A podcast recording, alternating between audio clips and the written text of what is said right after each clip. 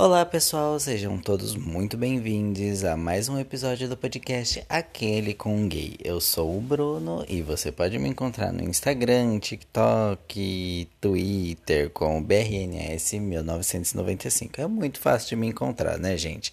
É só por a abreviação do meu nome e o meu ano de nascimento. Sim, eu sou de 95, mas isso na verdade não tem muito a ver com o episódio de hoje, né? Eu tinha planejado e comecei a fazer alguns roteiros para os episódios para poder ficar mais centrado, não fugir tanto, na verdade, dos episódios em si. Mas tem um que eu gostaria muito de falar, que é da, sobre a necessidade das pessoas de estarem sabendo se num relacionamento gay é, a pessoa é ativo ou passivo. Gente, e é cada pergunta que fazem para poder disfarçar, para poder saber o que é o real mesmo.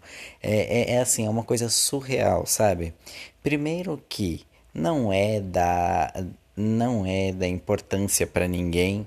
É, não, não vai fazer diferença na vida de ninguém saber se quem é o ativo, quem é o passivo do relacionamento, se os dois são passivos, não, não tem a ver com a pessoa, sabe? Isso só diz respeito ao casal em si.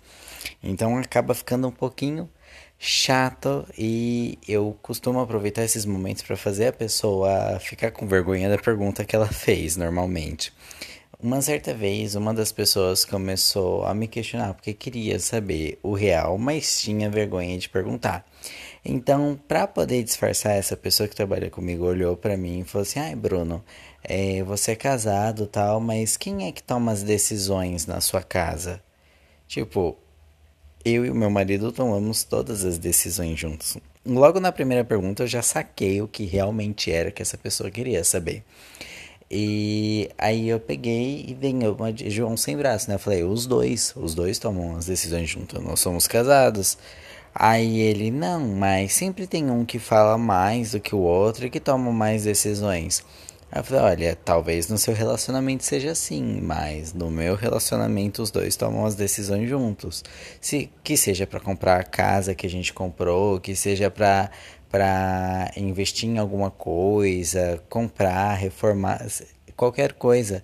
Eu e meu marido tomamos todas as nossas decisões juntos, então de certa forma eu não estava mentindo, mas eu estava sendo mais resistente para ver até onde ele ia, disfarçando a pergunta para saber se era ativo ou passivo. E ele começou, não, mas tem sempre uma pessoa mais enérgica na casa e a outra mais calma, sabe? Aí eu olhei pra cara dele e falei assim: olha, se é por questão de ser uma pessoa mais alegre, uma, uma pessoa que pula mais, que canta mais, que expressa mais os sentimentos, essa pessoa sou eu. Mas isso não define quem toma mais decisão na casa ou não. Aí ele, não, Bruno, você tá entendendo o que eu tô perguntando? Eu falei, não, não tô entendendo o que você tá perguntando. Até então você me perguntou quem toma as decisões na casa. E eu creio que como um casal, e você sendo casado há muito tempo, você já deveria saber que como casal não se toma decisão sozinha. Eu simplesmente quebrei a pessoa usando o próprio argumento dela. Não que a gente tenha, eu tô falando isso, mas não que a gente tenha que ficar quebrando a pessoa com o próprio argumento dela. Mas você fazer a pessoa é, perceber o quão ridículo é isso. Por exemplo, para mim, para um homem gay, um homem cis gay, é, é sei lá, não, eu não vejo necessidade do outro saber se eu sou passivo ou ativo no meu relacionamento. E isso não, não faz a diferença para outra pessoa e é uma coisa da intimidade nossa. Eu não chego num casal hétero e pergunto se, se a mulher gosta de enfiar o dedo lá no, no cara ou algo do tipo. Eu não chego num casal hétero. Isso não é uma coisa que se pergunte. E, mas todo todo casal hétero tem a curiosidade, né? Todo hétero acaba tendo a curiosidade de perguntar para saber se é ativo, se é passivo. E, e eu costumo usar o argumento que eles estão usando, a pergunta que eles estão usando para poder reverter isso. Recentemente, é, eu estava conversando né, com uma das tias da limpeza do serviço ao qual, onde eu trabalho E ela e a gente tava falando de afazeres de casa. E eu tava falando que eu tenho o costume de. Eu gosto de lavar roupa, eu costumo varrer, passar pano, tirar pó. A única coisa que eu realmente peço pro meu marido fazer é lavar louça, porque é uma coisa que eu odeio fazer. Mas o restante da casa eu gosto de fazer.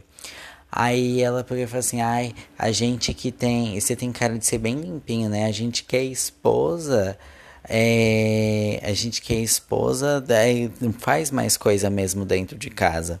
Aí eu falei, olha, né, é uma pessoa que eu gosto muito mesmo, e eu vejo que é uma pessoa simples e que, querendo ou não, é, a gente pode usar a militância de uma forma mais acolhedora, né?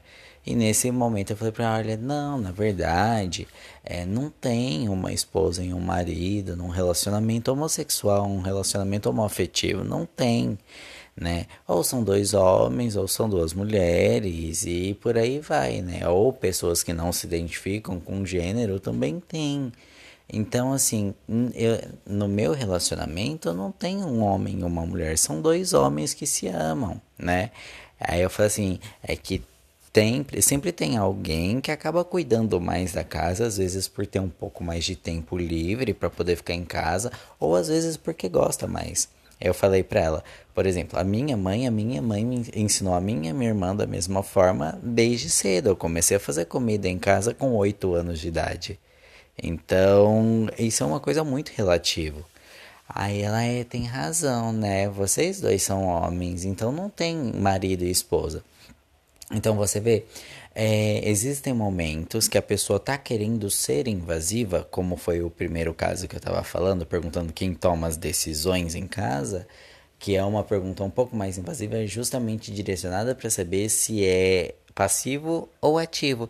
Mas também existem momentos em que você, usando uma militância acolhedora, você consegue explicar e chegar no seu ponto e falar: olha, realmente não existe essa de ser homem é, é homem e mulher num casamento homoafetivo, né? Então, sabe, você consegue acolher a pessoa, você consegue trazer ela para o seu lado.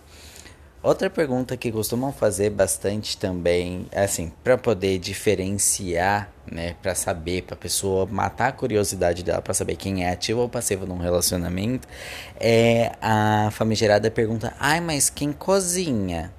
Porque, infelizmente, a nossa sociedade tá, foi construída com base de que tarefas domésticas são feitas por uma mulher. Infelizmente, a nossa sociedade foi criada nessa, foi construída com essa base de que tarefas domésticas, cuidar da casa, filhos, é, limpar, é, estar ali a toda disposição para o marido, isso foi uma coisa que a sociedade incutiu nas pessoas, né? Porque isso já vem de décadas e décadas atrás é, sendo construído. Infelizmente, as pessoas ainda associam com o fato de, por exemplo, às vezes uma pessoa que não é tão enérgica ou que não palpita tanto no momento de tomar uma decisão séria dentro do relacionamento, ou uma pessoa que cuida mais da casa, é, ela é taxada de, de ser a mulher da relação. E o que eu quero que as pessoas entendam e o que eu explico normalmente, eu converso com elas de forma agradável, né? A menos quando a pessoa está sendo intolerante mesmo, aí não tem como você ser 100% agradável, né?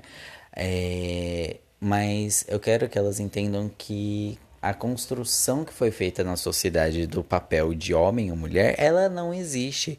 Porque eu, como homem, e minha mãe sempre me ensinou e ela sempre falou, desde pequeno, que eu tenho que saber lavar, passar, cozinhar, fazer tudo, porque se um dia eu fosse morar sozinho ou se eu fosse casar com uma pessoa que não soubesse fazer, eu não ia morrer nem sujo e nem de fome. Então, assim, é essa questão de mulheres cuidarem da casa, né, as tarefas domésticas estarem associadas ao sexo feminino e as tarefas laborais mais pesadas estarem associadas ao sexo masculino, isso não existe, gente. Então não existe, é, é, é da mesma forma como não existe é, homem e mulher num casamento homofetivo, não existe também é, um, um serviço de mulher, é um serviço de homem. Então eu costumo usar essa lógica para poder entender. É óbvio que aí a gente pode desenrolar bastante a questão de o que a pessoa se identifica, é, e, e, e, vai desenrolando, né? A, se a pessoa se identifica como cis, como uma pessoa trans, se a pessoa ela se define dentro de um gênero, isso tudo vai se desenrolando. Mas eu acho que não é uma coisa que a gente consegue explicar tudo de uma vez para as pessoas que estão aí na frente. É, eu sei que já fizeram diversas perguntas, né, para saber se eu era passivo ou ativo ou não, todas disfarçadas e baseadas nessa construção que a, que a sociedade tem do que é coisa de mulher, o que é coisa de homem.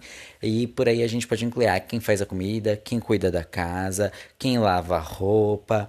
É, Ai, mas você é muito afeminado, seu marido é afeminado também, que nem você, ou ele é mais machão, né? Porque normalmente um gay, um, um gay mais afeminado gosta de um machão.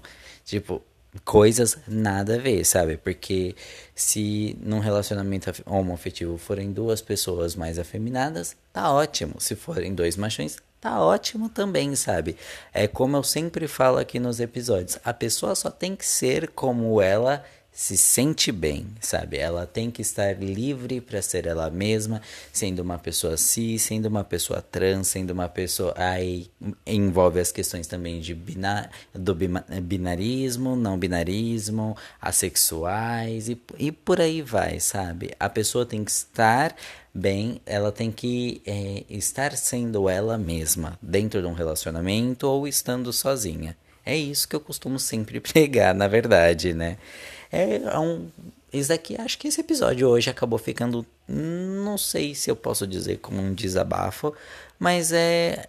Queria expressar, porque eu tenho certeza que todo mundo já recebeu perguntas do tipo, ou se talvez não é meu lugar de fala, mas eu, eu já ouvi perguntarem para pessoas trans é, se ela ainda tem o amiguinho lá embaixo, se ela agora que é, que é trans, ela deixou de gostar de, de mulher ou deixou de gostar de homem.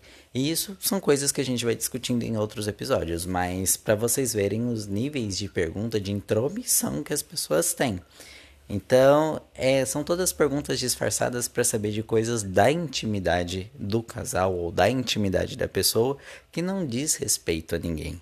Eu gostaria, inclusive, na verdade, após esse episódio, ficou meio bagunçado esse finalzinho, né? Eu gostaria que, eh, depois desse episódio, quem ouvir, manda uma mensagem lá para mim no Instagram das perguntas que já fizeram para vocês sobre esse, para saber se você é ativo, passivo, se você é, é, é se você é, bi, pan, tal, tal, tal, manda para mim, a, arroba BRNAS1995 no Instagram, no Twitter também pode estar tá mandando, que eu tô sempre dando uma olhada, eu tô sempre por lá, tá bom? Então, acho que o episódio vai ficando por aqui, um beijo e até o próximo episódio.